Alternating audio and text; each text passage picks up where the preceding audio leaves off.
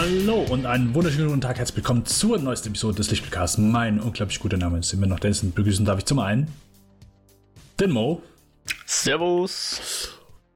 Und erneut nicht den Johannes, denn der ist immer noch im Urlaub und ja. Der erholt hat, sich von seinem Urlaub sozusagen. Er hat wohl hat einen Nebenjob als auf irgendeiner Ranch äh, angenommen. hat gesagt, der, der Chef wäre ganz cool, von daher ähm, ja, wollte, glaube ich, nur ein bisschen was dazu verdienen. Sei ihm gegönnt, sei ihm gegönnt. Cool. Wer, wenn nicht nur Urlaub macht, sondern auch da noch ein bisschen fleißig sein möchte. Wie der Johannes. Jawohl. Äh, wir besprechen heute den neuen Film von Jane Campion. Das ist The Power of the Dog. Der, wie sollte es in den letzten zwei Jahren auch äh, anders sein, bei uns auf Netflix rausgekommen ist und wir endlich mal wieder Netflix-Western. Ah, Gott sei Dank. Ja. ja. ich hatte schon Sehnsucht. Ja, Wolli, den besprechen wir heute. Vorher gibt es natürlich wieder das, was wir geschaut und gespielt haben in der letzten Zeit. Wenn ihr uns dazu eine Nachricht lieb, nett, verfassen möchtet, dürft ihr das natürlich gerne tun. Schreibt uns einfach unter lichtspielcast.kinofilme.com oder geht auf unsere Webseite kinofilme.com slash podcast slash lichtbekast oder slash eskapoden. Da ist Most zwei Podcast. Andernfalls freuen wir uns auch über Wertungen und Abos über iTunes und Spotify. Mo, womit ja. hast du in letzter Zeit deine Freizeit verbracht? Ähm, ich glaube, am meisten Zeit eingenommen hat ich müsste jetzt kurz vergleichen, ob Wheel of Time hier vorne liegt, aber nein. Mhm. Es müsste sein Forza Horizon 5. Mhm. Das kam vor ziemlich genau zwei Wochen raus. Ist im Game Pass enthalten, den ich gerade mal wieder abonniert habe. Ähm, und ich dachte mir so, ach, schau an, da wieder mal was Neues. Ich, es war jetzt nicht so auf meinem Radar, auch wenn ich das dritte, glaube ich, hatte ich mal ge gekauft sogar damals noch als, als DVD äh, physische Kopie. Mache ich mittlerweile fast nicht mehr, weil alles, was ich irgendwie spiele, eh so im Game Pass ist oder sonst irgendwo in irgendeinem äh, Download-Only-Version ich mir zulege. Ähm, und dann kam das und ich hab's halt installiert so nebenbei und bin dann irgendwie voll drauf picken geblieben. Und das ist so, das perfide an dem Spiel ist und ich glaube, das ist ähm, das Spiel, was von allen Pay-to-Win-Spielen, äh, nicht Pay-to-Win, Pay-to-Play, also im Unterschied zu Free-to-Play-Spielen, wo das ja sowieso sehr stark so ist, aber auch von den Pay-to-Play-Spielen ist das das Spiel, was am meisten FOMO auslöst mittlerweile bei mir, bin ich drauf gekommen. Und ich glaube, das wird auch so ein bisschen der Grund sein, warum ich davon jetzt dann auch wieder Abstand nehmen wird. Also im, im Forza Horizon 3 damals war das, glaube ich, noch nicht so. Da gab es halt eine Kampagne, mit vielen Sachen zum Tun. Da konnte man halt damals durch Australien heizen und halt da ein Rallye fahren und dort ein Straßenrennen und da wieder das Festival etwas ausbauen und so. So, ich will nicht sagen Missionen erfüllen, aber halt so eine Art Questbaum abarbeiten. Forza 4 war das dann noch ein bisschen ausgeprägter mit verschiedenen Festival-Locations, wenn ich es im Hinterkopf richtig habe. Also Forza Horizon 4 und da gab es dann, und ich glaube, das war das erste Mal sowas, oder zumindest habe ich es da zum ersten Mal wahrgenommen, gab es dann auch noch Seasons. Und das ist halt jetzt im Forza Horizon 5 etwas, mit dem ich mich jetzt zum ersten Mal beschäftige auch. Weil es funktioniert nämlich so, dass du jede Woche eine neue Season hast. Also das ist Frühling, äh, Sommer, Herbst und Winter. Jeweils eine Woche. Und dann fängt das Ganze von vorne an. Also alle vier Wochen gibt es dann eigentlich gibt's alle vier Wochen eine neue Season, aber halt innerhalb dieser vier Wochen gibt's dann vier Jahreszeiten. Und in jeder dieser Jahreszeiten gibt's dann auch noch Missionen, die man machen kann für Forza Points und für so Spezialpunkte. Und wenn man mhm. genug von diesen Spezialpunkten hat, dann kriegt man ein Auto und das ist exklusiv oder sehr, sehr rare und so. Und wenn man die, zumindest ist das das Gefühl, was sich bei mir entwickelt, ob es stimmt, weiß ich nicht, aber wenn man die Missionen nicht macht und die Punkte nicht zusammen glaubt, dann kann man dieses Auto nie wieder kriegen oder nur sehr schwer kriegen, nur zufällig kriegen oder muss viel Geld dafür zahlen in, in Forza Credits. Und deswegen löst das dann eben diesen besagten Fear of Missing Out bei mir aus und dann sitze ich da irgendwie und mache dann halt noch diese saisonale Straßenrennen Meisterschaft und, und schafft das halt dann gegen irgendwie schwere KI-Bots irgendwie hier Rang 1 zu belegen und dann habe ich irgendwann meine 40 Forza Points zusammen oder nicht 40 Forza Points sind es nicht, aber 40 irgendwas Punkte zusammen und dann kriege ich mhm. den DeLorean. Fahre ich den dann? Nein. aber er steht in meiner Garage. Weil er wahrscheinlich sehr langsam ist. Keine Ahnung. Hauptsache ich habe ihn. Um das geht's doch. Um haben, haben, haben. Und es ist so ein bisschen. Es triggert halt alles in mir, was, was, was halt sonst eher die Free-to-Play-Spiele so machen. Also ich sag jetzt mal Spiele wie Pokémon Go oder sonst irgendwas, die sind halt auch so, dass du mal ein Event hast und nur für den Zeitraum des Events kannst du jetzt irgendwas bekommen und kriegen und da musst du halt dann viel spielen, viel grinden oder halt Geld hinlegen, um das zu bekommen oder das leichter zu bekommen. Aber hier Forza Horizon 5 eigentlich ein Vollpreistitel. Okay, ich zahle jetzt keine 60 Dollar dafür oder 50 Euro oder wie auch immer das dann kosten wird, weil ich es im Game Pass habe, aber theoretisch kostet so viel. Und dann hast du immer noch dieses Ding, dass du in dem Spiel so deine Grinds machen musst, damit du irgendwelche Sachen kriegst. Und klar, man kann damit argumentieren, das ist alles nur on top, ja, und das bringt nichts. Du kannst die Story auch ohne dem spielen, ist eh klar. Aber so eine Woche, dass Sachen wirklich nur für eine Woche verfügbar sind, das zwingt dich halt echt schon, dass du eigentlich schon zwei, dreimal die Woche da auch irgendwas spielst, damit du das auch alles bekommen kannst, was du willst. Oder zumindest einen Teil davon, der dich interessiert, bekommen kannst. Und das ist etwas, ich will nicht sagen problematisch, das wäre jetzt zu weit gegriffen, aber ich glaube, es führt dann dazu, dass, es, dass ich das Ganze so ein bisschen mm, binär betreiben werde, dieses Spiel. Also ich werde es jetzt, glaube ich, noch ein, zwei Wochen voll spielen und ich glaube, dann werde ich es ad acta legen, vielleicht nicht mehr anfassen. Damit ich dann nicht irgendwelche komischen Versuchungen reinkomme, dass ich es nur spiele, weil jetzt wieder ein neues Auto verfügbar ist, was wieder nur eine Woche lang da ist und dann ist es weg.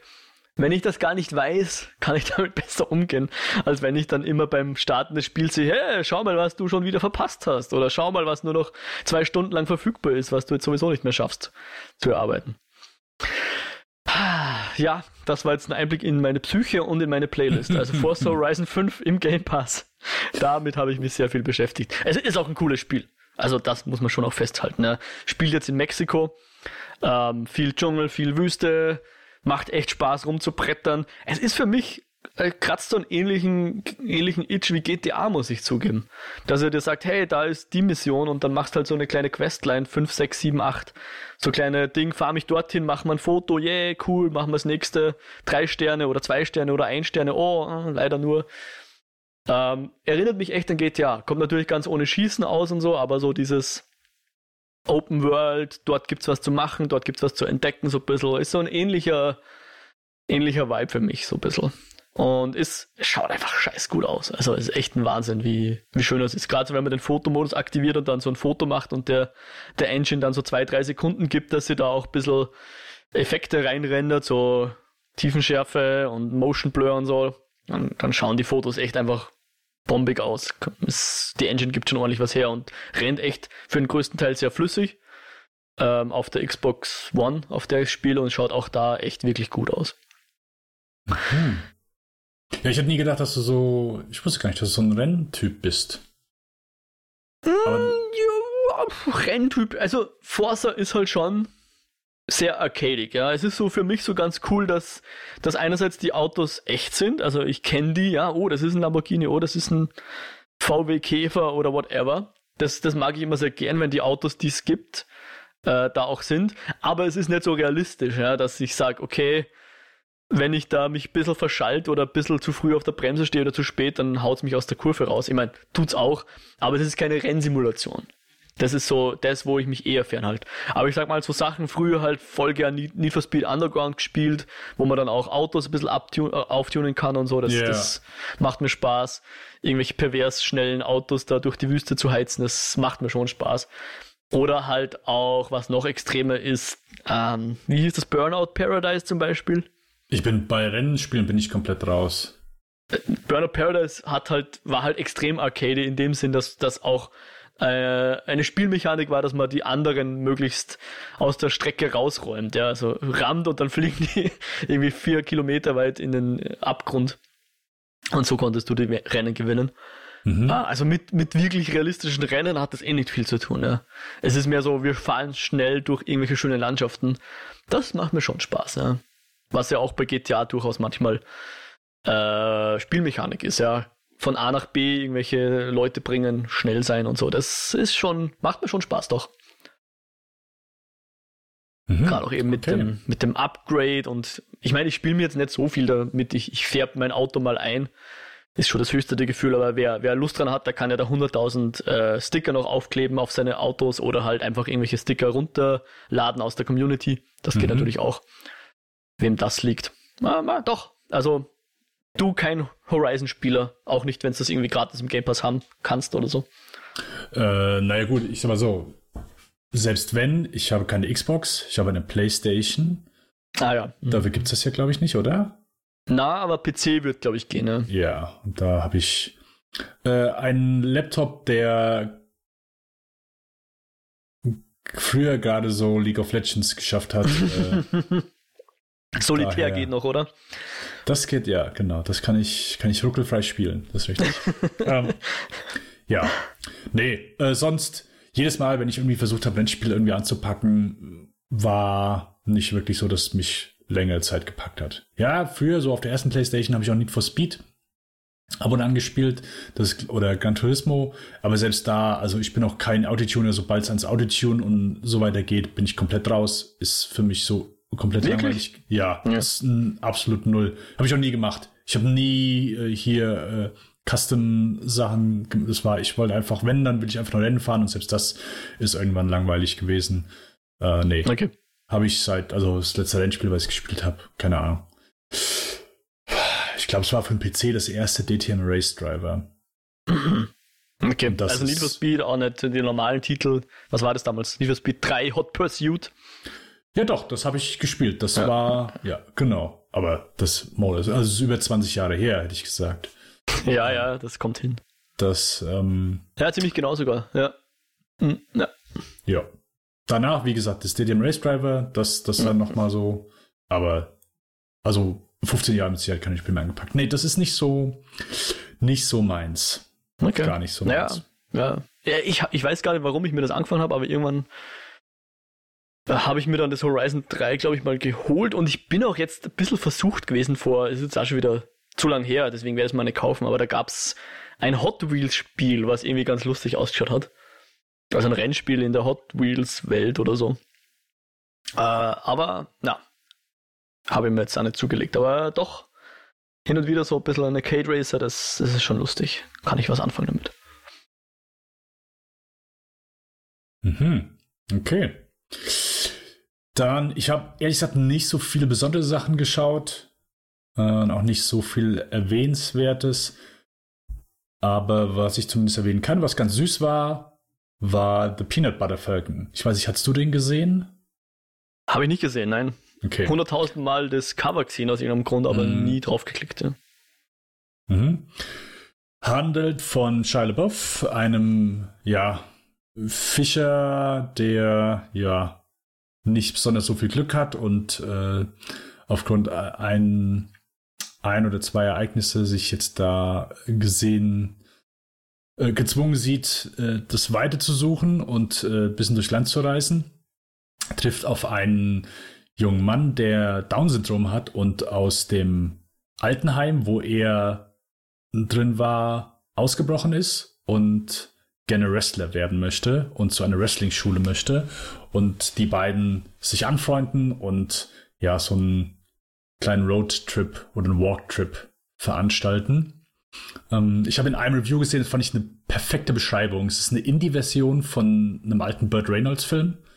Weißt du, die äh, hier Bandit-Filme, ich weiß nicht, ob du mhm. die mal gesehen hast. Nee, so, ja, irgendwann beim Samstagabend irgendwo, ja. Okay. Ja, aber so quasi das passt echt ziemlich gut. So in die Version davon ähm, ist wirklich süß, ist sympathisch, gute Performances. Ähm, Dakota Johnson spielt noch mit, die ist die äh, Betreuerin von äh, dem Mann mit Down Syndrom. Also der, der hat nicht nur im Film Down Syndrom, ist auch ein echter äh, der Schauspieler selbst, äh, Zach Gottsagen, äh, hat ebenfalls hat Down-Syndrom, also ist jetzt nicht gespielt, sondern sie haben hier wirklich einen jungen Mann gecastet, der Down-Syndrom hat.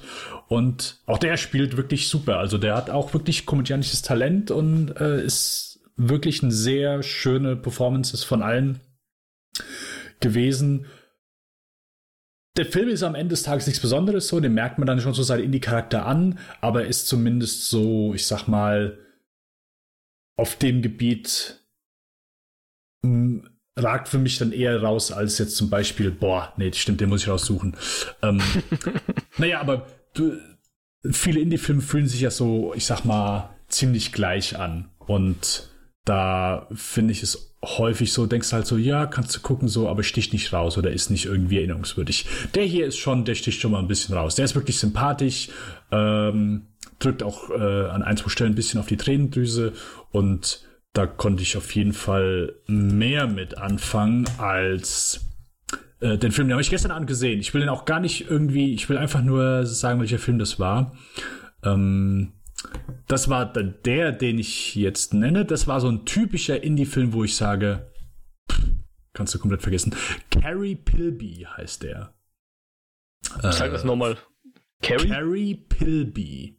Pilby. Den gibt's okay. auch auf Netflix mit Belle Pauli, Nathan Lane, Gabriel Byrne, Vanessa Bayer. Das, das ist echt so ein typischer Indie-Film, wo ich sage, ja, okay, gut. Hast du gesehen, hast du einen Tag später schon wieder vergessen. Ähm, egal. Peter bei der Falcon kann ich empfehlen. Äh, Regie führt, äh, oh, zwei sogar. Tyler und Michael Schwartz. Ich sagt mir auch gar nichts, um ehrlich zu sein. Aber der war schön. Der ist auf Amazon Prime ist er aktuell rausgekommen und da habe ich den auch gesehen. Der hat mir gut gefallen ja, wie gesagt, nichts aber, Besonderes, aber wirklich ein schöner, für gerade für so einen verregneten Sonntag kann man den, ich sag mal, äh, ja, ganz angenehm schauen. Ganz ja. verstehe ich jetzt nicht die Connection zum, zu den Bandits. Das war dann schon das, wo er immer schnell mit einem Auto die Straße entlang gefahren ist und der Sheriff hat ihn gejagt oder irgendwie so, oder? Ja, genau. Aber der Scheile Buff wird auch von bestimmten Leuten gejagt. Es sind halt, es sind, ist halt aha, nicht die, es ist nicht okay. die Polizei, also sie sind äh, auf der Flucht in irgendeiner Form. Okay, okay. Genau, richtig. Sie äh, hauen vor bestimmten Personen ab. Genau, richtig. Ja, und ich sag mal so, der, der Vibe, den diese Filme so, ich sag mal, transportiert haben, der wird hier in der Indie-Version ganz gut eingefangen. Genau. Sehr schön. Mhm. Und ja. die, die Indie-Filme, von denen du sonst so sprichst, das sind so Leute, die durchs Leben taumeln oder was? was genau, richtig. Ja, okay. ja, ja. Und dann diese Carrie Pilby, die ist halt super intelligent. Äh, nee, ich will, ich will den gar nicht, ich will den gar nicht erwähnen. der, war, der war halt auch nicht schlecht, aber der war halt einfach so komplett forgettable. Okay. Ja. Hm. Na gut. Hast du sonst noch etwas gespielt, geschaut, äh, was ja, du erwähnen schon. möchtest? Mhm. Äh, ich überlege gerade noch so, also American Crime Story habe ich glaube ich eh letztes Mal schon geredet, haben wir jetzt fertig geschaut, sind jetzt die letzten ja. Folgen noch auf Sky kommen. Erwähne ich jetzt heute nicht mehr. So, ganz kurz, ganz kurz ja, dazu. Ja, ja. Ich habe mir okay, jetzt... doch. Ja, reden wir doch drüber, ja. Nein, nein, nein, nein, nein, nein, nein. Einfach nur, was mich stört. Okay. Und zwar, in der letzten Folge, als wir darüber gesprochen haben, habe ich gesagt, weißt du was, ist jetzt nicht so, dass ich sage, oh, ich muss unbedingt gucken, aber wenn ich Sky dann irgendwann mal wieder habe, ja. würde ich es gucken. Ja paar Tage später kam dann Succession auch raus und somit habe ich mir natürlich Sky wieder geholt. Aha, aha. Und habe gedacht, hey, weißt du was? American Crime Story, richtig. Bin dann alles durchgegangen. Jawohl, ich glaube, die schaue ich. Aber, und das regt mich so auf, und ich sehe dieses Phänomen nur auf Sky. Es macht mich wahnsinnig, welche Verträge Sky. Oh, ich glaube, ich weiß sogar schon noch was. Das macht mich wahnsinnig. Oh ja. Mhm. Es macht mich wahnsinnig. Da habe ich gesagt, mhm. weißt du was? Ich schaue in American Crime Story rein. Mhm. Gehe da drauf und sehe, huh, okay, es sind nur vier Folgen online. Okay, hä? Verstehe Aber die nicht. neueste ist da. Ja. die haben irgendwelche Verträge, dass die immer nur eine bestimmte Anzahl an Folgen anbieten können und somit fehlen natürlich, also ich hätte bei Folge 4 oder 5, glaube ich, starten ah, können. Mhm. Aber nicht bei Folge 1, weil Folge 1, 2, 3 und ich glaube 4, äh, zumindest die ersten drei Folgen auf jeden Fall, nicht erhältlich sind. Ja. So, was ist das denn für also ganz ehrlich, dieses Phänomen habe ich, ich sehe das nicht bei, ich habe das noch nie bei Amazon gesehen, ich habe das nie bei, äh, bei Disney äh, Plus gesehen, ich habe es bei Apple nicht gesehen, Netflix, kein einziger. Sky ist es so. Und ich weiß nicht, ob das halt bezüglich hier HBO Max auch dann zu tun hat, weil da, das ist ja auch erst irgendwie in drei Jahren oder vier Jahren möglich. Ähm, ich habe mich eh schon mehr genug über, über Sky Ticket ausgelassen, ähm, was wahrscheinlich ja, ich hab's halt jetzt wieder abonniert, ja, ja, selbst dann schuld wahrscheinlich, aber wenn die halt die einzigen sind, die Succession anbieten und ich das nur da gucken kann, ja, dann habe ich halt keine große Wahl. In jedem Fall ist es ultra nervig. Und ich, und das ist auch so undurchsichtig. Also kommt jetzt hm. irgendwann, wenn die Folgen gelaufen sind, ist dann die erste Folge fängt es dann wieder mit der ersten Folge an. Musst, musst du dann irgendwie als hinterherbleiben, bis dann wieder die erste Folge da ist und dann gucken, oh, wir müssen es jetzt gucken, weil wir haben jetzt nur noch so und so viele Tage Zeit, weil dann ist wieder die erste Folge weg und so. Boah, nee, habe ich schon ja. gar keinen Bock wieder. Habe ich schon gar keinen Bock mehr drauf. Also selbst also wenn du. Ja. ja. Nein, was ich so beobachtet habe, ist, wenn sie ganz frisch kommen, und selbst das stimmt jetzt mittlerweile nicht mehr, weil sie kommen jetzt immer so zwei, drei Wochen verspätet. Hm. Aber wenn sie dann ganz frisch da sind, dann sind sie halt sagen wir, vier Wochen da. Ja? Also die erste ja. Folge ist vier Wochen da. Eine Woche später kommt die zweite, ist aber auch nur vier Wochen da. Also sprich, nach und nach verschwinden die dann am Anfang wieder, wie du es eben beobachtet hast. Das sind immer dann gleichzeitig vielleicht vier Folgen da, die halt die neuesten sind. Und dann kommt schon wahrscheinlich, würde ich jetzt vermuten, in ein, zwei Monaten oder drei oder vier, kommen dann auf einen Schlag, kommt dann wieder die ganze Season und ist wieder verfügbar für ein Jahr oder so, bis halt dann mhm. der, der Vertrag wieder ausrennt. Aber es ist auf Sky habe ich das schon oft beobachtet, dass erstmal die Sachen für einen sehr begrenzten Zeitraum da sind, aber sehr schnell da sind, dann verschwinden, dann wiederkommen. Aber ich, ich, ich, ich muss zustimmen, das ist wirklich schwierig. Ich frage mich auch mittlerweile, ob die das vielleicht machen, damit eben nicht Leute nur warten, bis eine Season da ist, einen Monat zahlen und dann wieder aussteigen. Ich weiß es ehrlich gesagt nicht. Ihnen zu unterstellen, dass das so ist, mag ich jetzt nicht. Aber es ist tatsächlich ein Phänomen, was sie schon lange so machen, was sicher irgendwas Verträgliches zu tun hat, würde ich vermuten. Sicher bin ich mir nicht. Aber ja, das stimmt. Das ist leider auf Sky so, dass man schnell sein muss. Wenn man, wenn man was Neues schauen will, muss man da quasi Day One da sein. Oder zumindest mit sehr wenig Verzögerung anfangen zu schauen. Wir schauen ja auch gerade Shit's Creek jetzt, Season 6, die jetzt auch so ankommt für, ich weiß nicht warum, weil die Season 6 ist ja schon ein Jahr alt, glaube ich. Hm. Aber das sind jetzt die ersten vier oder fünf Folgen auch auf Sky. Und ich glaube, da ist es auch so, dass dann die erste Folge jetzt wahrscheinlich jetzt, wo wir hier reden, ist wahrscheinlich die erste Folge auch schon immer da oder so. Oder nur noch zwei Tage oder sowas. Ist tatsächlich so. Ich habe jetzt aktuell noch folgendes Dilemma. Sind noch schlimmer, okay. naja, sagen wir so, nennen wir es eine Ungewissheit. Wie schon erwähnt, wegen Succession habe ich mir jetzt Sky geholt. Mhm. Jetzt habe ich aber die ersten zwei Staffeln schon gesehen und meine Freundin möchte gerne mit mir gucken, die dritte Staffel. Hat aber die ersten zwei Staffeln noch nicht gesehen. Äh, kurz private Sache so, wir werden demnächst zusammenziehen und ein Umzug steht an. Und ich habe gesagt, okay, und äh, das ist zusätzlich so. Äh, sie hat einen Sony-Fernseher, der Netflix und Amazon kann, aber sonst sieht es halt schlecht aus mit Streaming-Apps. Mhm. Was wir dann getan haben, wenn ich mal Disney hatte, dass ich, dass wir das einfach übers Handy haben laufen lassen und dann konnten wir es auf dem Fernseher spiegeln. Mhm. Das geht. Jo. Ganz gut sogar. Manchmal, ja. Ja. Weißt du, mit welcher App das nicht geht? Sky. Ganz genau. Ja, mit Sky. Da bl blockt dann, also ich weiß, und, und ich, jetzt ich möchte, Sache. dass du dich nicht aufregen ich musst. Ich kann dir eine Lösung anbieten, Dennis. Okay. Ich weiß nicht, ob dir die gefällt, aber die Lösung ist, nimm deine Playstation. Ja. Das ist auch jetzt wirklich meine Lösung, dass ich meine Playstation so lange, bis wir umziehen, zu ihr stelle, weil auf meinem Fernseher kann ich all die Apps schauen, okay. weil ich einen guten ja. Samsung-Fernseher habe. Das ist ein von einer vernünftigen Firma. und nicht so ein scheiß Sony-Fernseher. Uh, ja, ja, genau. Das ist, äh, das ist wirklich die, die Lösung. Ja, weil meine PlayStation steht ja nicht bei ihr.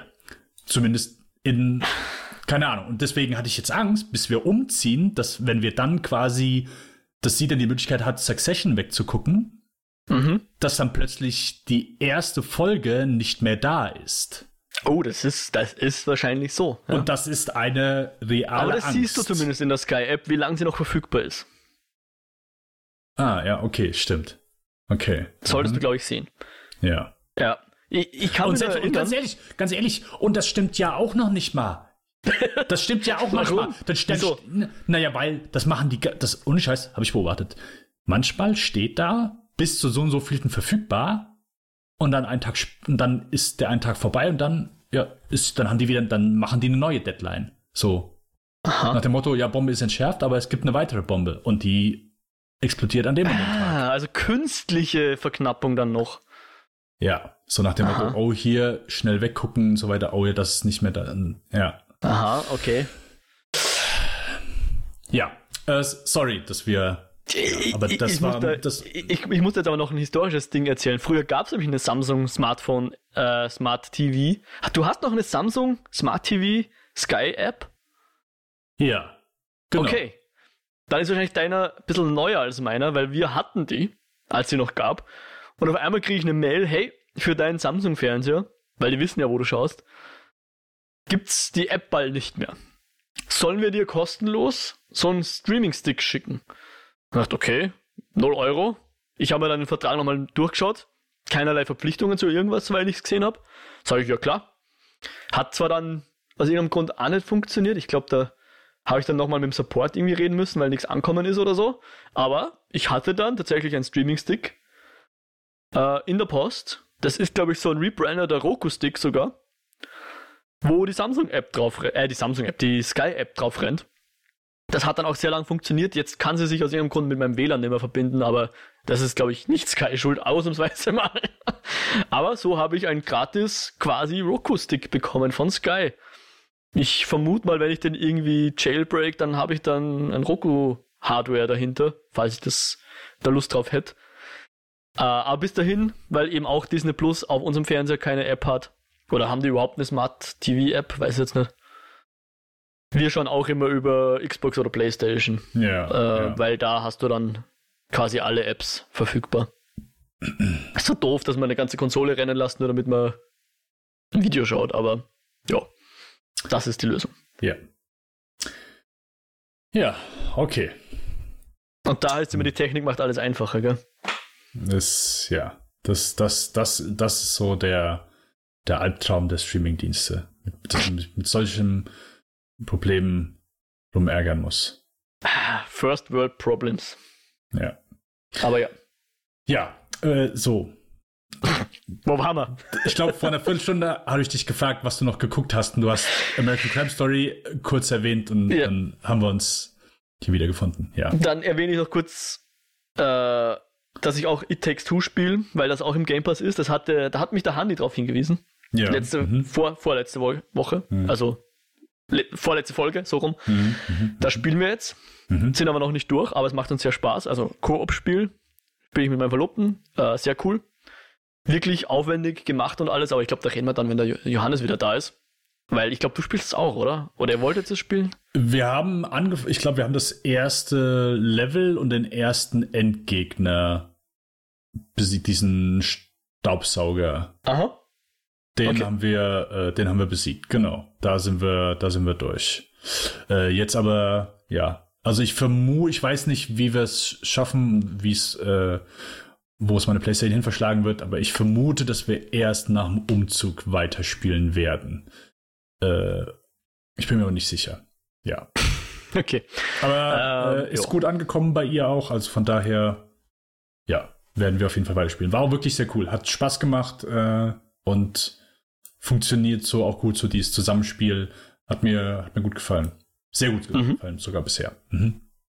Cool. Und dann ist jetzt die Frage, wollen wir heute schon über Succession reden oder heben wir uns das noch ein bisschen auf? Weil wir schon auch. Sind ja jetzt zwei oder drei Folgen draußen.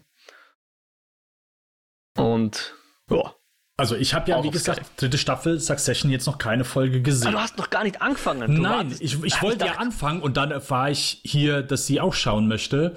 Äh, aber und dann habe ich gesagt, okay, gut, dann warte ich mit der dritten Staffel, dass okay, wir das. Okay, okay, okay. Ja, ich dachte, das, du schaust jetzt mal und sie holt dann auf. Nee, dann glaube ich, das wäre nicht so cool, wenn ich. Ja, dann würde ich aber den, schaue, wenn ich das Dann würde ich aber die Bombe im Auge behalten, ob da nicht irgendwann steht, nur noch zwei ja, Tage verfügbar. Das ist ja das Problem. Das ist ja das Problem, was ich habe. Äh, ja, so, ja. so kriegen sie dich. Wir können gerne über eine andere Serie sprechen, die ich dafür ja bitte äh, angefangen. Ja. Ähm, Nämlich, ich habe auch die ersten vier Folgen, beziehungsweise ich glaube, seit heute müssten es ja dann fünf Folgen sein. Yes. Äh, Wheel of Time geschaut. Die neue große cool. Serie auf Amazon, beziehungsweise im Deutschen heißt sie nicht Wheel of Time, oder? Das Rad der Zeit. Zeit ja. Also war auf Deutsch übersetzt, jawohl. Hm? Die neue Fantasy-Serie von basierend auf den Büchern von, ich glaube, Robert Jordan heißt der. Korrekt. Mhm. Und dann ja. im späteren Verlauf der Brandon Sanderson, aber ja. Robert ja. Jordan, ja. Mhm. Ich bin, wie gesagt, ich bin kein Fantasy-affiner Typ. Ich kann mich zwar für jedes Genre begeistern, wenn es gut gemacht ist, aber Fantasy ist jetzt nicht so unbedingt das, wo ich mit warm werde. Aber hey, ist mein, war ein großer Titel so und ich hatte ja auch schon lange wieder Bock, einfach wieder ein paar Serien zu schauen und habe mit das Rad der Zeit angefangen. Mhm. Ich versuche mir immer natürlich meine Meinung für mich zu behalten, bis ich nicht zumindest die Staffel komplett gesehen habe immer. Weil, ja, wenn halt so Serie aufbaut und so weiter, finde ich es immer schwer, sowas schon zu beurteilen, wenn man noch nicht irgendwie das komplette Ganze gesehen hat, zumindest die Staffel gesehen hat. Möchte ich aber trotzdem an der Stelle schon mal tun. Ich finde diese Serie sehr langweilig. Ich quäle mich da aktuell ein bisschen durch und denke, ja, ich werde sie vielleicht fertig schauen, um einfach der gesamten Staffel noch eine, äh, was heißt eine Chance zu geben, aber einfach zu sehen, okay, wo sie drauf hinaus wollen.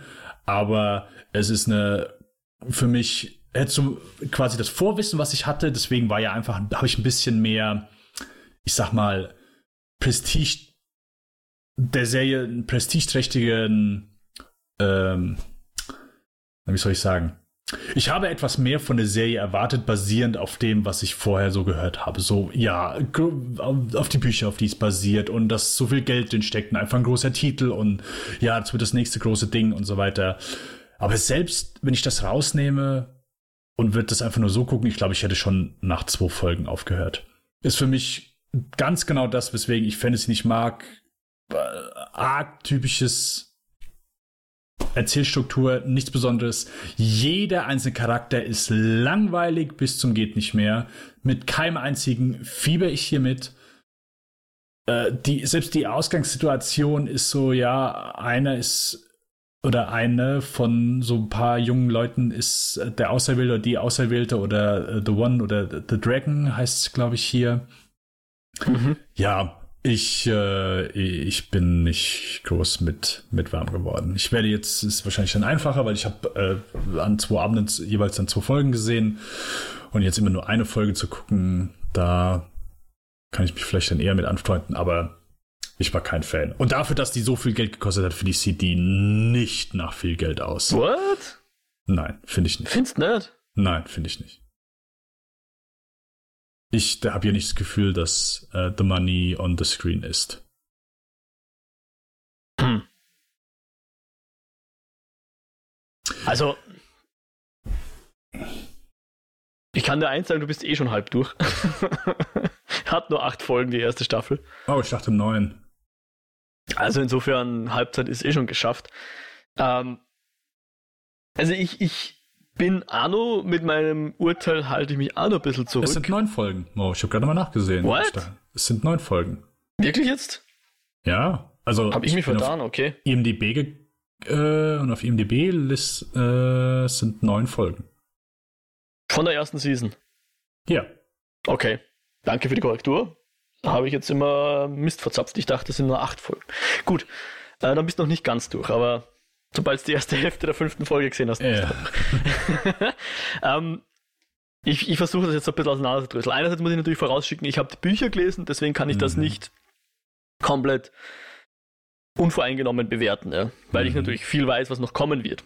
Ähm, und ich bin auch jetzt nicht unbedingt der wie sagt man da im, im Englischen so Apologist, keine Ahnung, ich, ich, ich, möchte die Serie jetzt nicht groß verteidigen per se. Ja. Wenn du wenn's das langweilig findest, findest du das langweilig. Da kann man, hm. haben die SerienmacherInnen was falsch gemacht, ja.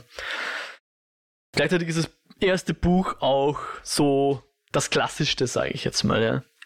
Es ist halt viel da, wo du halt merkst, okay, er hat auch sehr gern Herr der Ringe gelesen.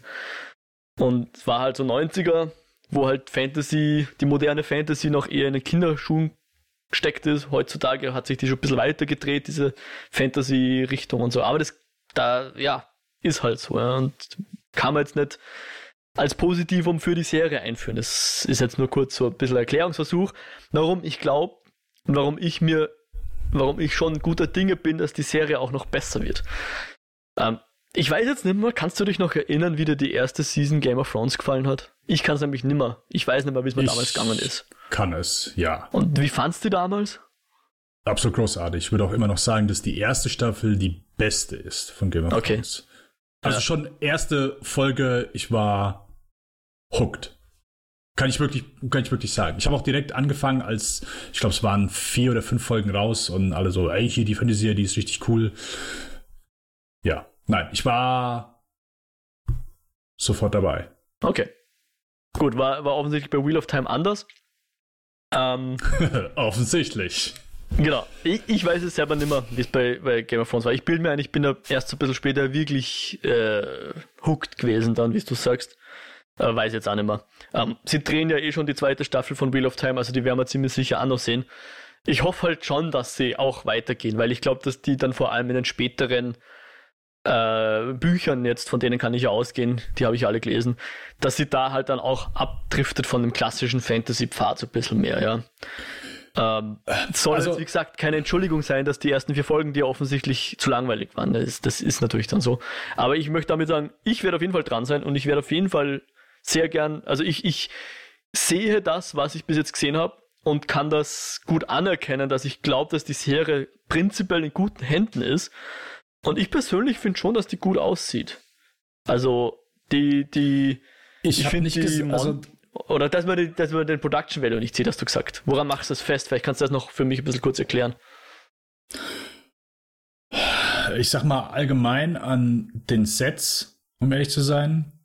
Ich, gut, jetzt, ich sag mal, in der letzten Folge gab es halt eine Kampfszene, wo ich, äh, wo ein bisschen mehr, ich sag mal, zu sehen war drumherum, die im Wald.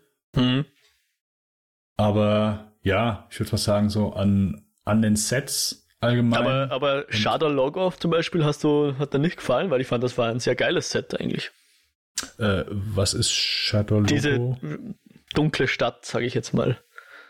Zweite Folge war das, glaube ich. Ach so, äh, wo sie, wo sie nicht schon verfolgt wurden. Ja, genau. Okay. Nee, nicht so wirklich. Okay.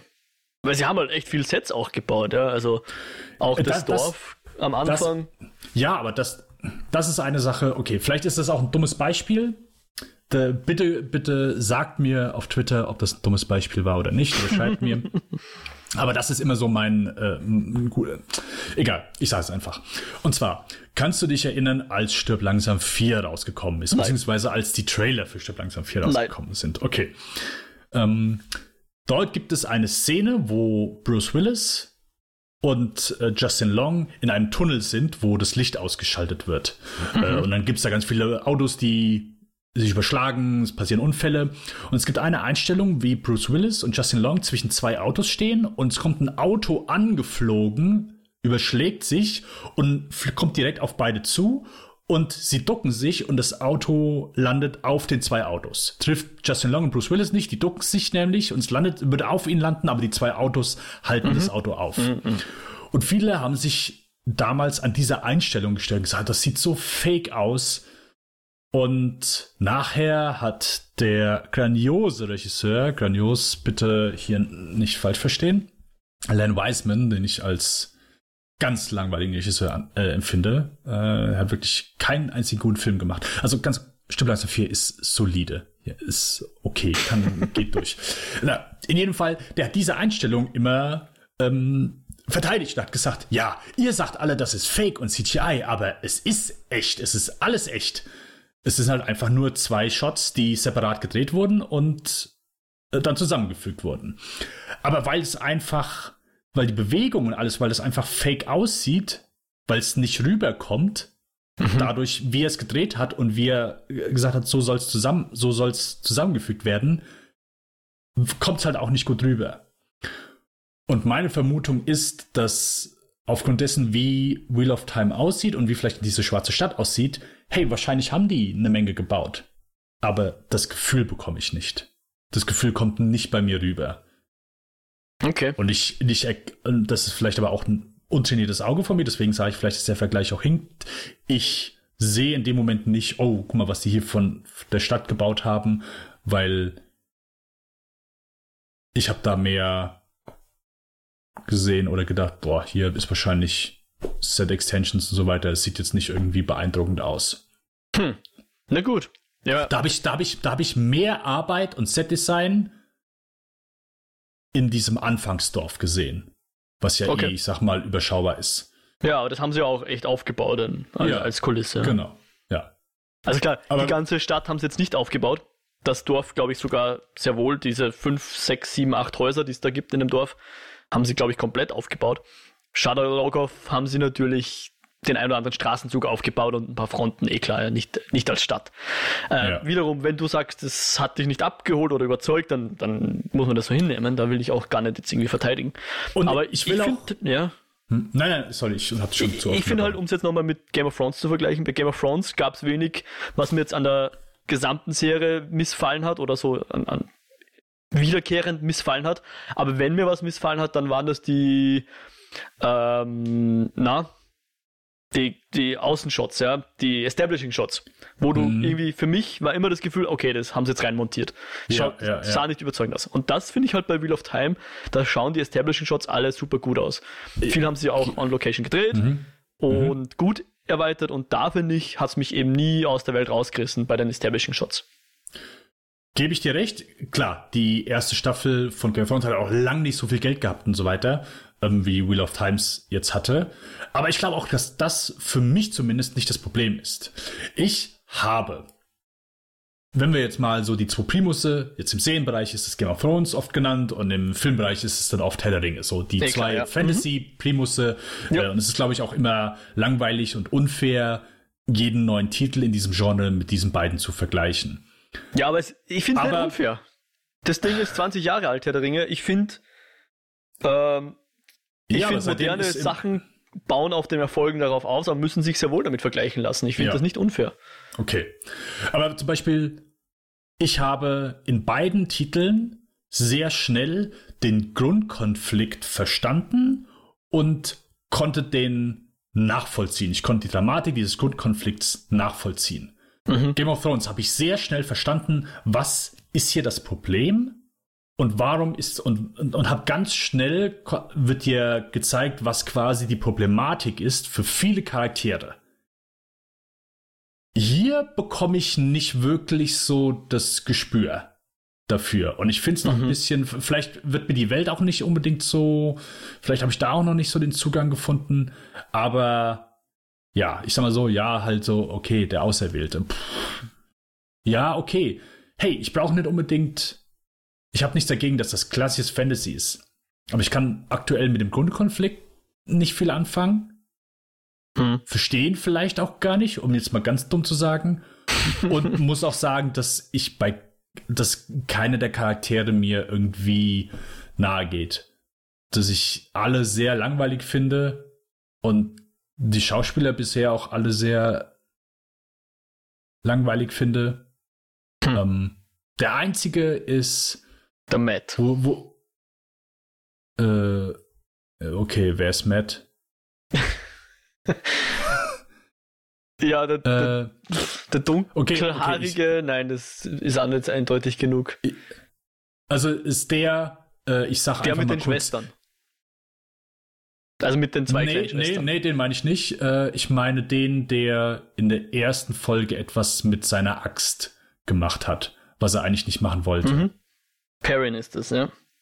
Ah, okay, ja. Da sage ich am ehesten, da ist so, ja. Selbst Rosamund Pike, die eigentlich super ist, aber hier äh, gibt mir gar nichts. nee, äh, gibt mir bisher nicht viel. Ich, ja, bleib eventuell dabei und hoffe, dass sich es vielleicht ein bisschen, bisschen bessert. Aber lange Rede, kurzer Sinn, aktuell bin ich da nicht on board. Okay. Ich meine, finde ich persönlich jetzt schade, aber ist. Ich gucke auch wirklich nur wegen dir weiter, Mo. Ich hoffe, du zu schätzen. Sehr nett. Ja, also wer jetzt wirklich Verständnisprobleme hat, der kann ja gern mal in die Eskapoden reinhorchen. hust, hust. Wir recappen ja jede, jede Episode äh, und hoffen, dass Ohne wir dann. zu spoilern, was kommt, wahrscheinlich. Ja, ja, klar. Genau, wir reden über die aktuelle Episode, aber ich werde mein Buchwissen nicht verwenden, um irgendwas Hm. von der Geschichte vorherzunehmen, ja. Äh, vorwegzunehmen. Okay.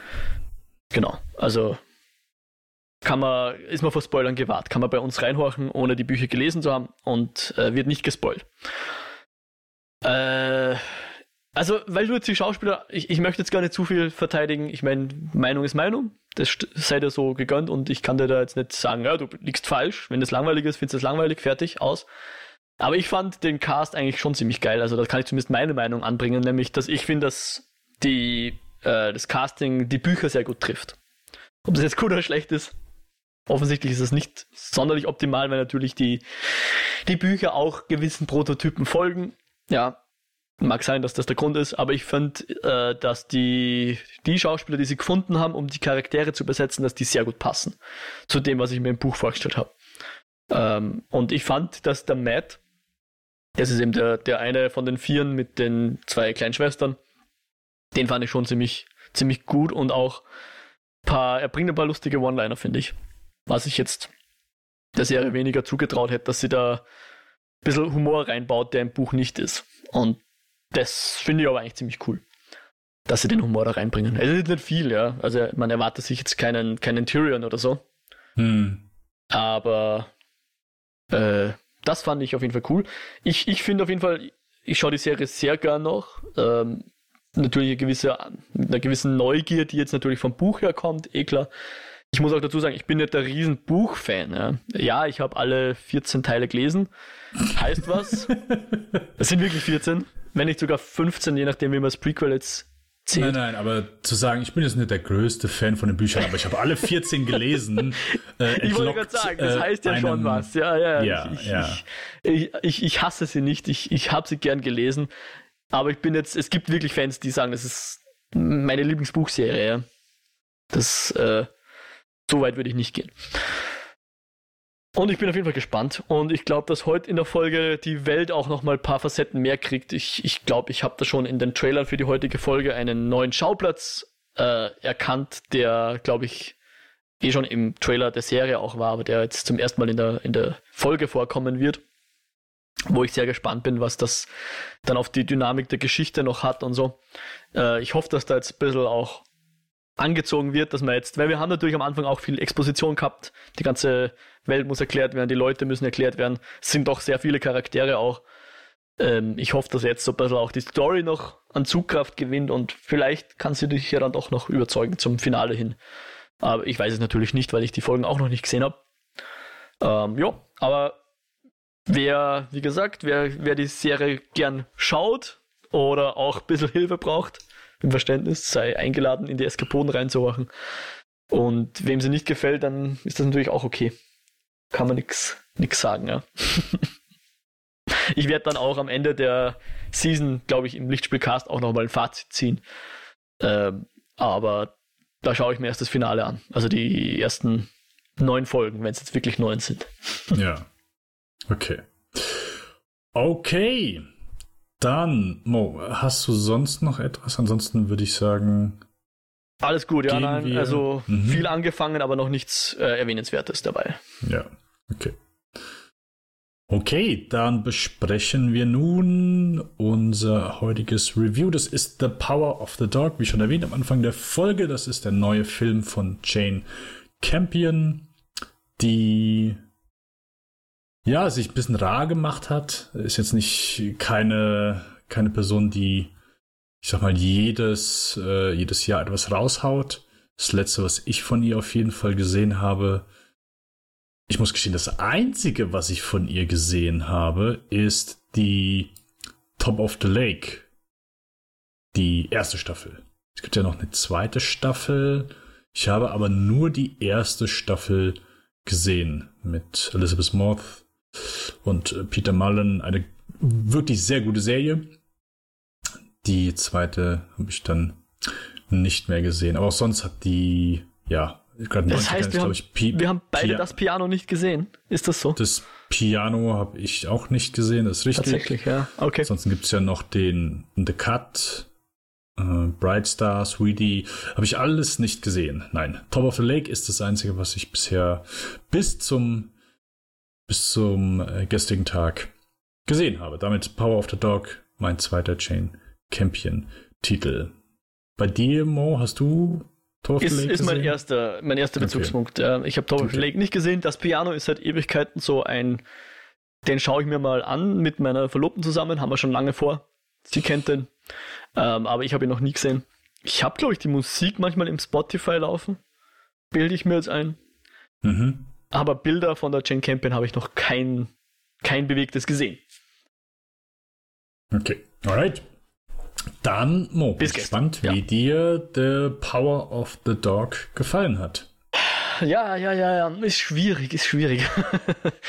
es ist so ein Film, den kann ich mit, mit, äh, mit der Ratio kann ich den sehr, sehr, sehr viel anerkennen. Ja. Ich fand, der Cast war super gut und, und die Charaktere sind sehr interessant gezeichnet und, und vielfältig und nuanciert und werden auch gut dargestellt und auch so die, die Meta-Info über die Schauspieler sozusagen in Kombination mit den Charakteren, die sie darstellen, gefiel mir sehr gut, konnte ich wirklich anerkennen und er ist sehr schön gefilmt. Übrigens in Neuseeland, was ich erst nach dem Schauen des Films noch gesehen habe, dass das nicht in Montana mhm. gedreht wurde, sondern in Neuseeland. Ähm, nichtsdestotrotz super schöne Landschaften natürlich. Mhm. Wer hätte das gedacht? In Neuseeland schöne Landschaften. What? Und ich finde auch die Geschichte sehr interessant. Also so die, die, die Charakterstudie, die die Geschichte erzählt in Wirklichkeit. Viele Details, äh, die sich lohnt aufzunehmen und, und zu bemerken und so. Aber letzten Endes habe ich kaum Zugang gefunden zu dem Film, muss ich leider sagen.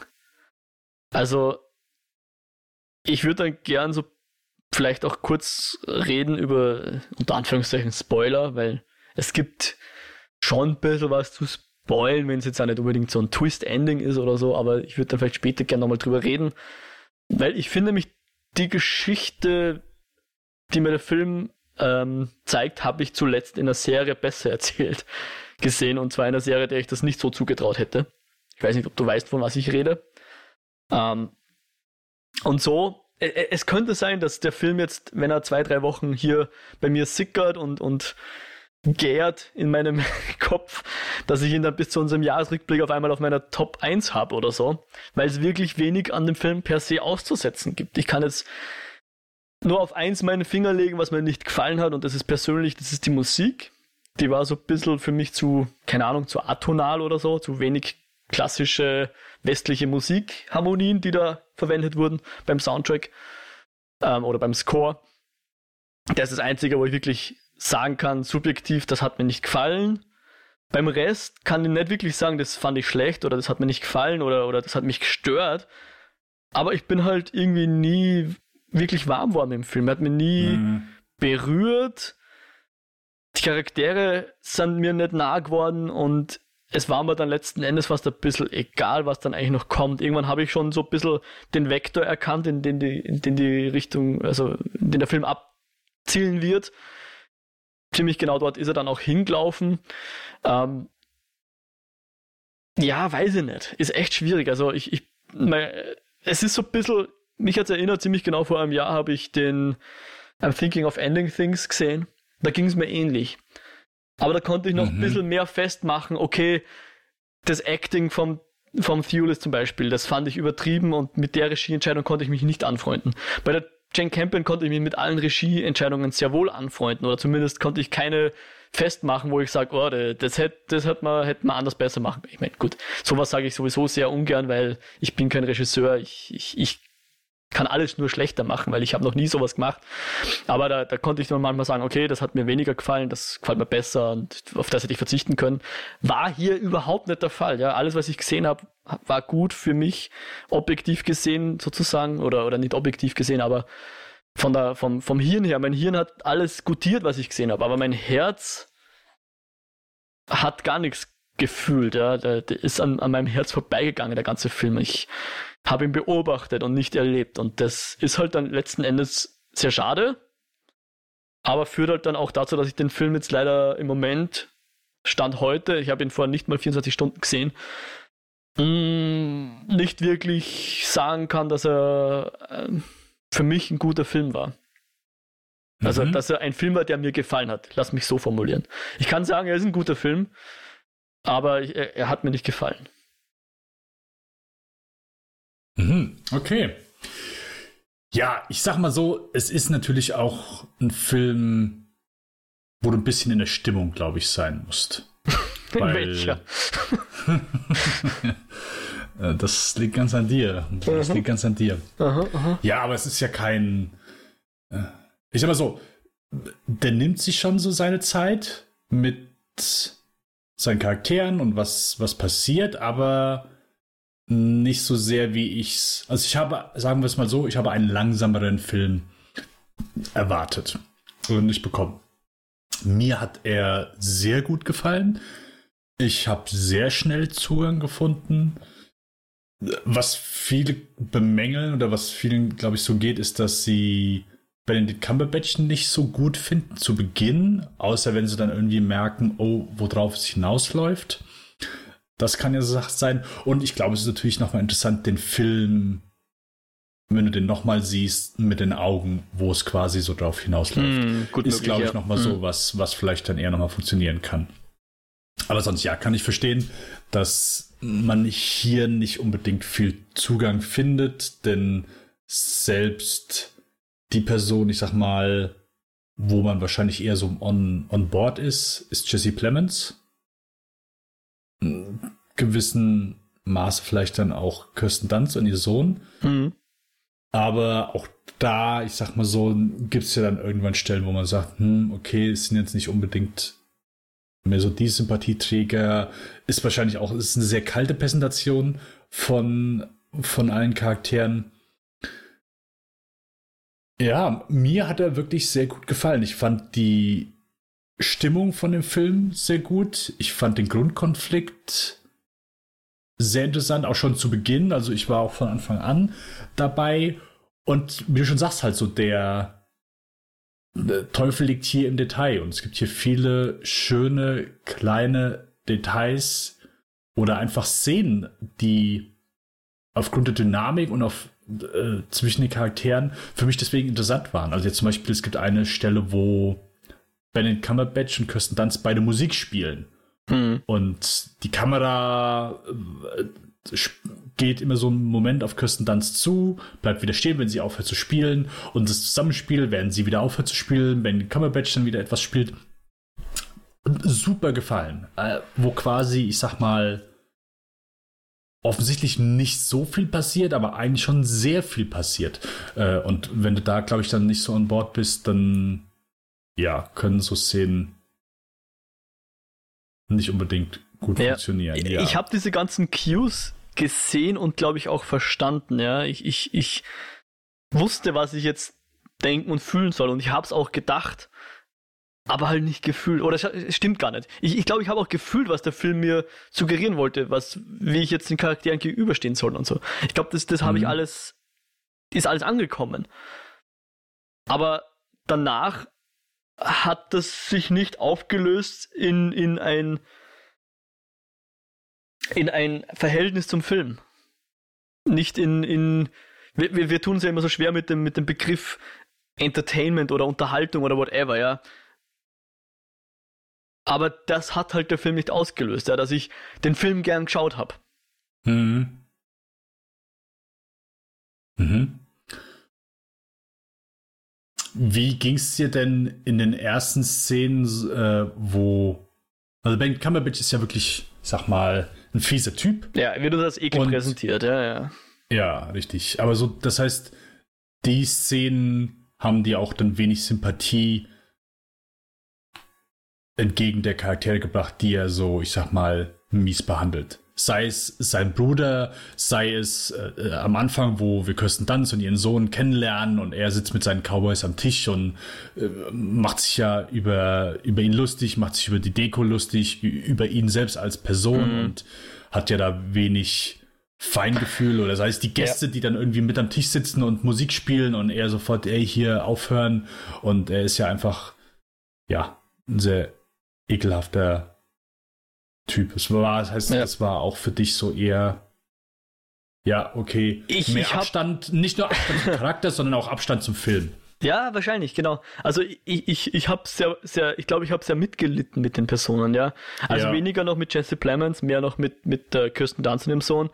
Mhm. Ähm, das Ding ist vielleicht, um jetzt mal ein bisschen meine Psychologie noch reinzuholen, ich bin halt ein sehr harmoniebedürftiger Mensch, man könnte vielleicht sogar sagen konfliktscheu, wenn man es übertreiben will, ja. Und der Film äh, lässt mich halt dann ziemlich anlaufen, ja, weil, weil die, was er uns hier präsentiert, ist natürlich eine Person, die sich anderen aufzwingt in irgendeiner Form. Ja, dieser Cumberbatch, der halt diesen Raum einnimmt, der ihn für mhm. sich verlangt, der halt sagt, hier, ihr, ihr spielt nicht Musik, ich darf tun, was ich will. Er ist in Wirklichkeit sowas wie ein Bully. Mhm. Und ähm, ist mir dann dadurch auch extrem. Also, wie, wie du sagst, es, ich glaube, der Film hat, hat so gut funktioniert, dass er mich sogar, mich als Betrachter abgestoßen hat von seiner Person. Mhm. Vielleicht ist das sogar als Erfolg für den Film zu werten in der Form. Ähm, aber ich habe da sozusagen so sehr mit den, mit den Figuren auch mitgelitten, vielleicht, dass das mein Filmvergnügen geschmälert hat. Mhm.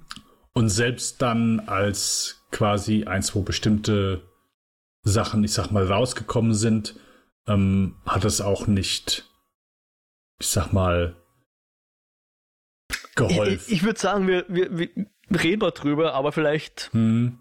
waren wir vorher noch mal vor, dass wir jetzt die ja. Geschichte ein bisschen, vor allem den zweiten Teil. Also der Film hat ja, glaube ich, fünf Teile oder sechs Teile. Fünf Teile, gell? Genau, also der Film Blendet ist immer so ein, Kapitel ja. unterteilt und äh, blendet dann immer in römischen Zahlen ein, welches Kapitel wir jetzt gerade sehen. Mhm. Genau. Hm? Ja, ich meine, es sind auch es sind fünf. Mhm. Ja, also reden wir gerne drüber, aber vielleicht noch ein bisschen später. Ähm, oder auch gleich, je nachdem, ob du noch was sagen willst zur, zum, zum allgemeinen Teil des Films. Schon, ja. schon gleich, ansonsten ist wieder viel zu sehr drumherum tanzen. Ja, genau. Was wir vielleicht noch sagen können, ist für mich jetzt eine, eine sehr beliebte Metrik in letzter Zeit. Äh, hast du die zwei Stunden neun Laufzeit bemerkt oder nicht? ich habe Müdigkeit bedingt den Film an zwei Abenden geschaut. Und deswegen kann ich sagen, dass ich zu keiner Zeit die Laufzeit gemerkt habe. Ganz im Gegenteil. Hm. Ich war, also als ich den ersten Abend aufgehört habe, ich glaube, ich hatte noch 50 Minuten dann am zweiten Abend zu gucken. Und ich war plötzlich so, oh, der ist schon vorbei? Okay. Mm, ja. Ähm, ja, nein, ich habe die Laufzeit ist mir null bewusst gewesen. Ja, weil ich habe auch von dem Film erwartet, dass er länger geht. Okay. Ja, auch wenn du die Handlung, glaube ich, äh, auf dem Post-it draufschreiben könntest. Mm. Wird der Film, ist, ist sehr getragen, ist sehr langsam erzählt, aber wird trotzdem nicht fad. Also das würde ich auch niemals unterstellen, dass der Film irgendwie hm. langweilig wäre oder so. Ja. Das, das gar nicht. Ja, ich ja. glaube auch, also da, dafür sind auch einfach alle Szenen, die er bietet. Da ist jetzt keine Szene, wo man irgendwie denkt, oh, die Szene geht aber so ewig und hier passiert gar nichts. Also es gibt ja einfach manche Filme da, da ist ein, wird ein bisschen mehr, ich sag mal, bedeutungsschwanger die Szenen ausgetragen. Ist hier zu keiner, zu keiner Sekunde, so selbst wenn wir vielleicht mal Stücke oder Momente, Minuten haben, wo kein Dialog fällt oder kein, mhm. kein Wort gesprochen wird, mhm. ist der Film trotzdem interessant und, und hält sich nicht irgendwie in, in Szene oder ich sag mal einem sehr langsamen Schnittrhythmus. Ja. Das, Aber das auf gar keinen Fall. Gerade so Szenen wie die von dir besprochene Musikszene. Ich würde sagen, es gibt Filme, die sich wahrscheinlich selber Thriller nennen würden, die wesentlich langweiliger sind oder we we wesentlich weniger spannend als solche Szenen, mhm. die der Film hier präsentiert. Ja. Genau, gerade in so, in de, das ist ja, ist ja fast ein Horrorfilm, ja. wo, wo, wo, wo sie am Klavier Psycho, sitzt ja. und ja.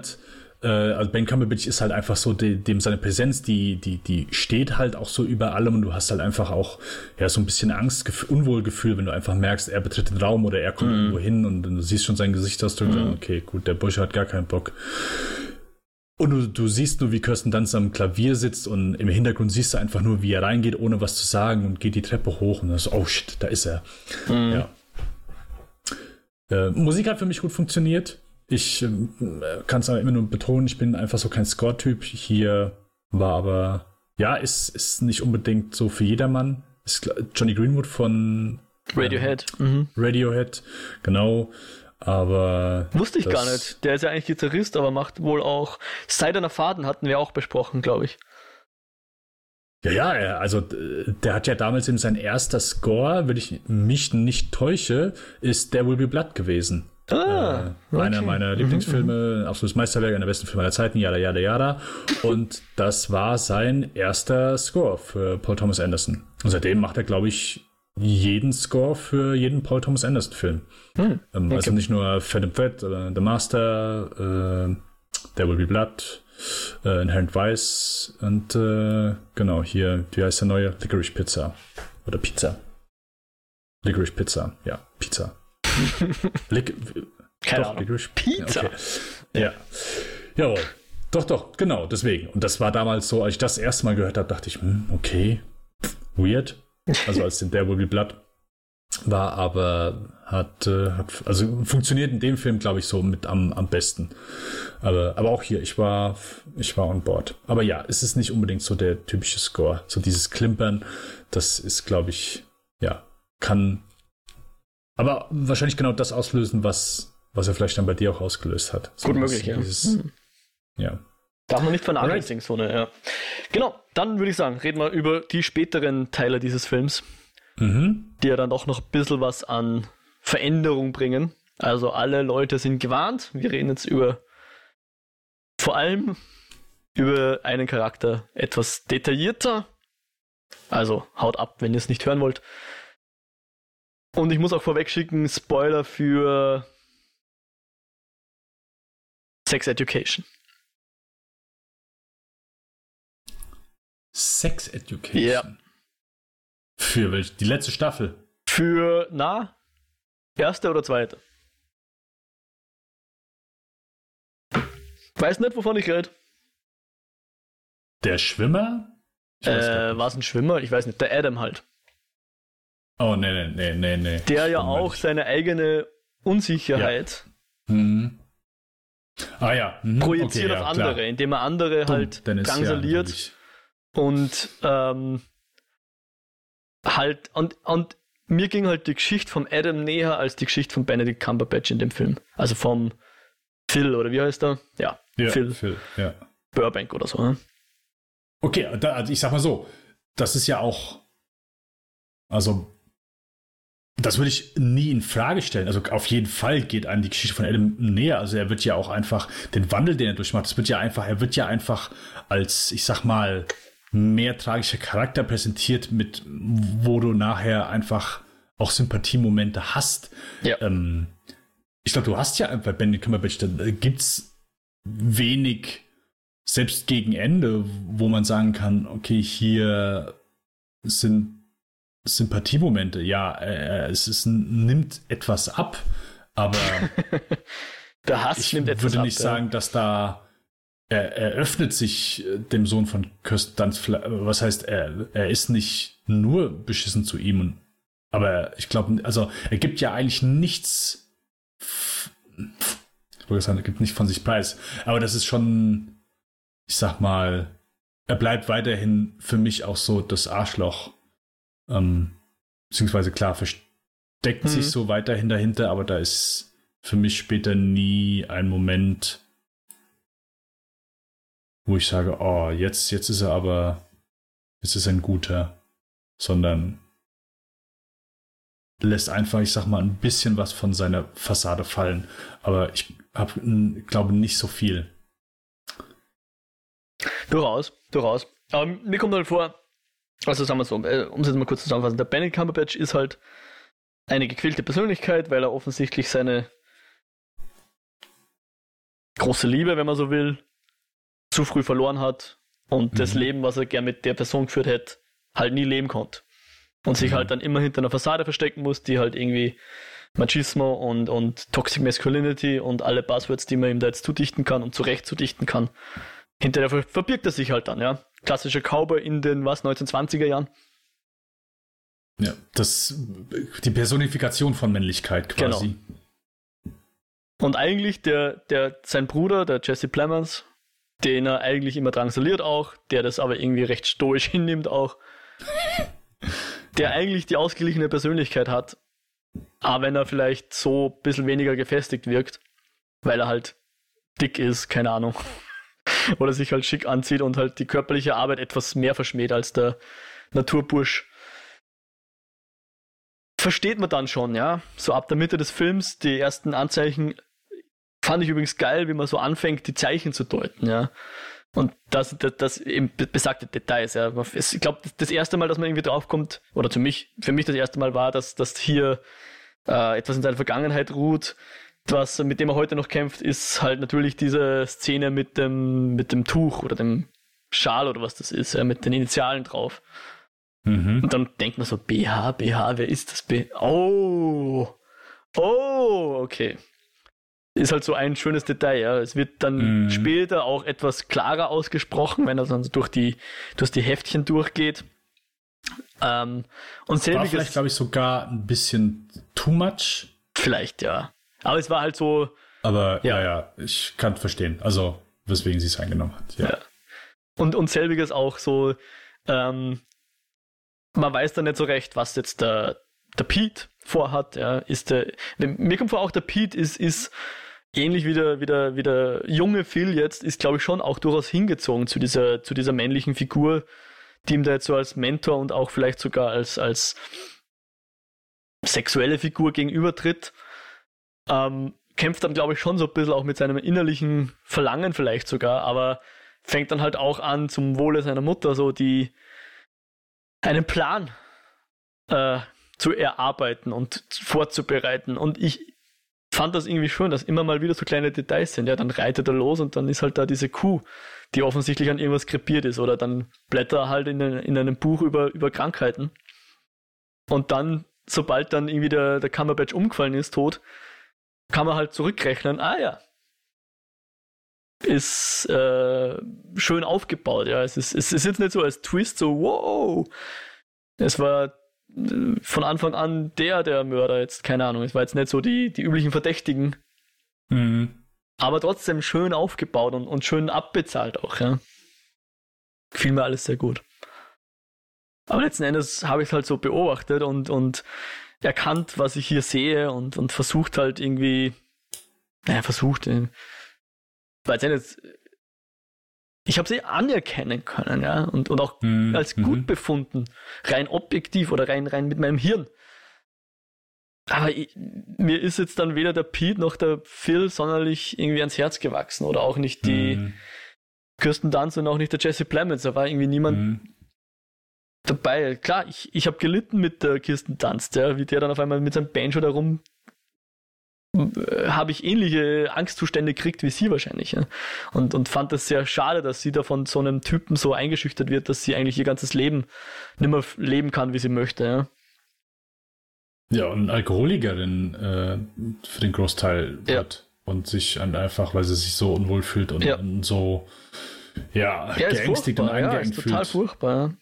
Und es ist, äh, es ist natürlich auch super interessant, dass man dann irgendwie so am Ende des Films so denkt, so, jetzt übertrieben gesagt, ach, Gott sei Dank hat er ihn umgebracht. So, welche Gedanken gehen mir da durch den Kopf, ja? Das ist mhm, äh, mhm. super interessant, super, finde ich gut. So dass der Film dir, dir irgendwie so sowas so ein bisschen präsentiert, aber ich habe das alles nur mit meinem, mit meinem Hirn beobachtet und nicht mit meinem Herz gefühlt. Dann, ja, ja, nein, kann ich nachvollziehen. Ähm, kann ich nachvollziehen. Äh, ganz kurz nochmal eben, weil wir kurz äh, davon gesprochen haben, hast du There Will Be Blood schon einmal gesehen? Nein, leider nicht, nein. Noch nicht, okay. Äh, einfach nur von wegen, ja, ob es dir generell einfach so geht, so bezüglich, wenn du einfach sehr kalte Hauptcharaktere hast, dass dir dann einfach so der Zugang allgemein fehlt, dass du, weil ich würde zumindest immer behaupten, du musst nicht immer, also nicht jeder Film ist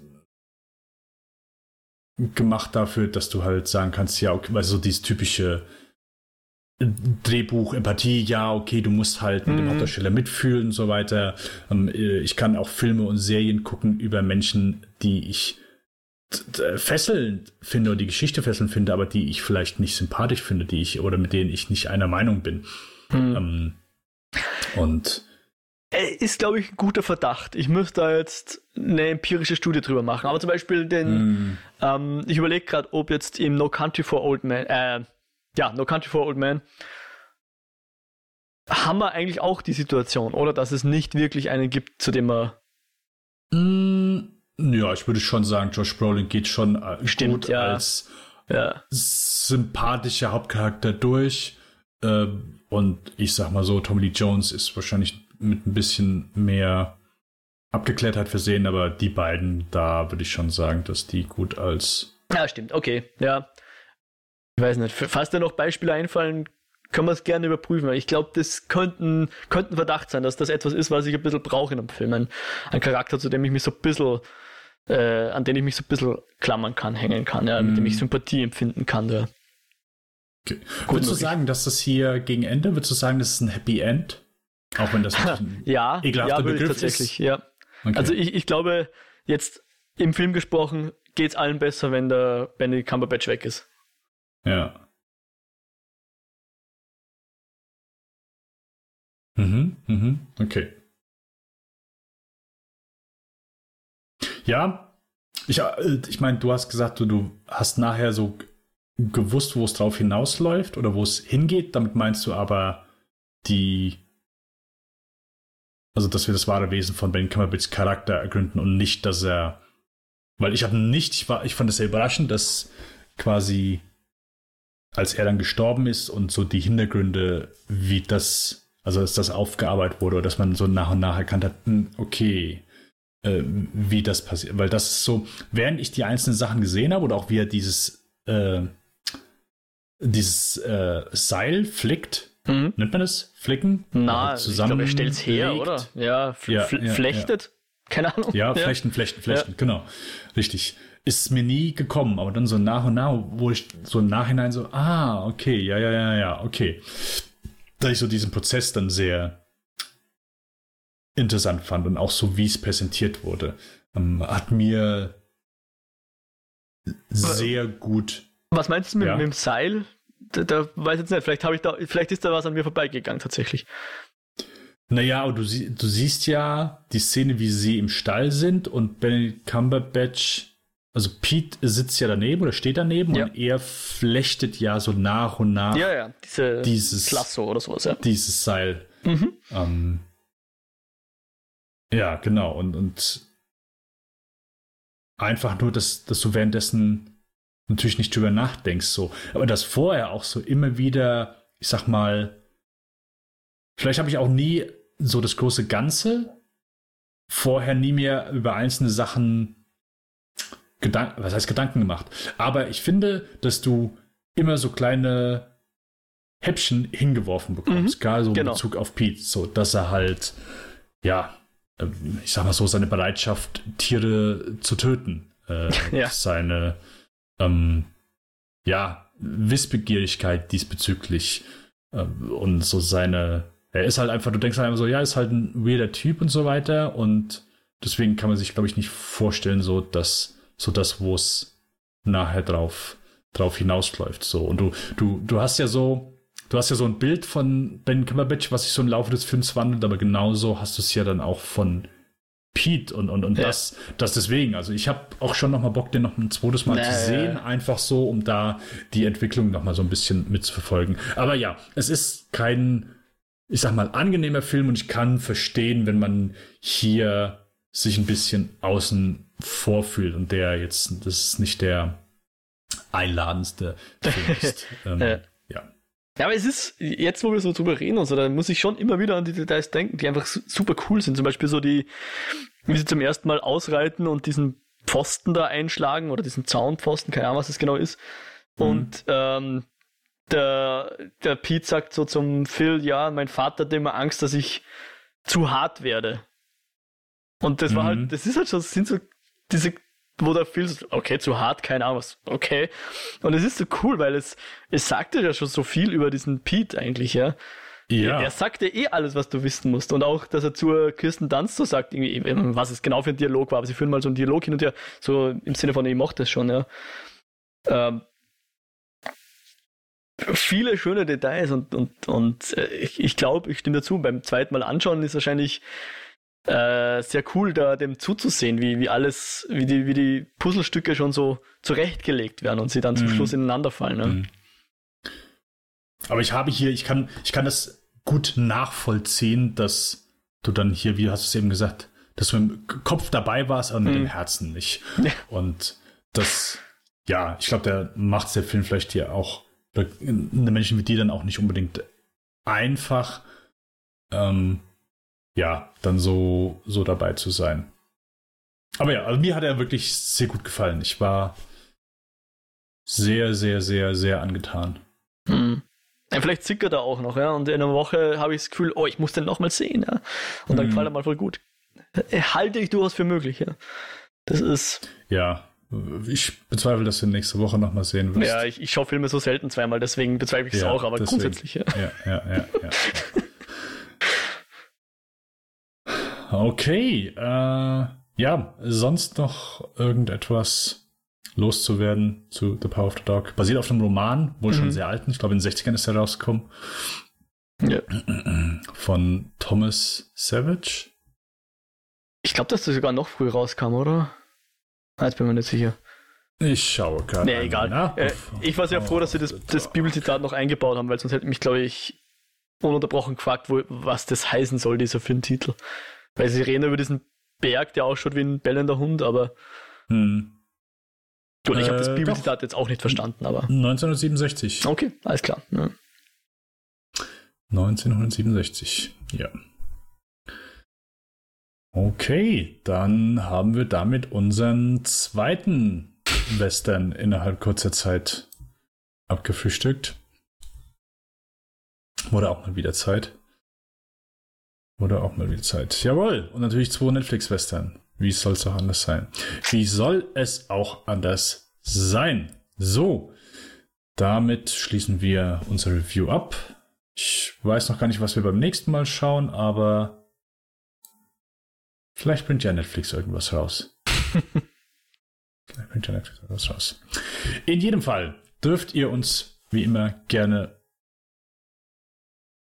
kommentieren auf kinofilme.com slash podcast slash Lichtspielcast slash Eskapoden, Moos Zweit Podcast. Äh, wie der Mo schon erwähnt hat, aktuell besprecht ihr äh, hauptsächlich die Wheel of Time Serie, das Rad der Zeit. Ausschließlich in Wirklichkeit, ja. Jede Woche eine Folge. Jede Woche eine Folge.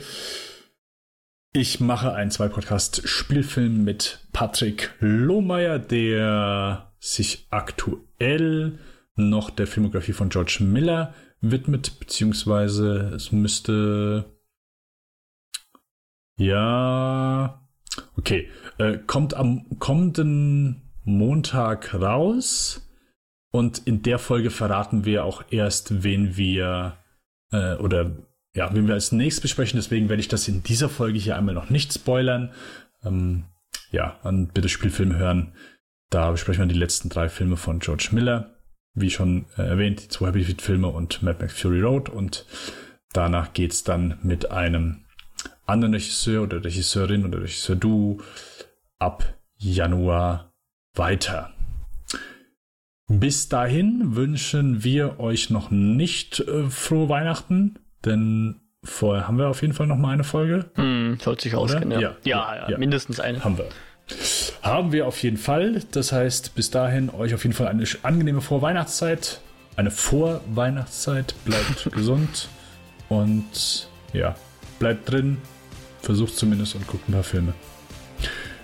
Alright, bis zum nächsten Mal. Ciao, ciao.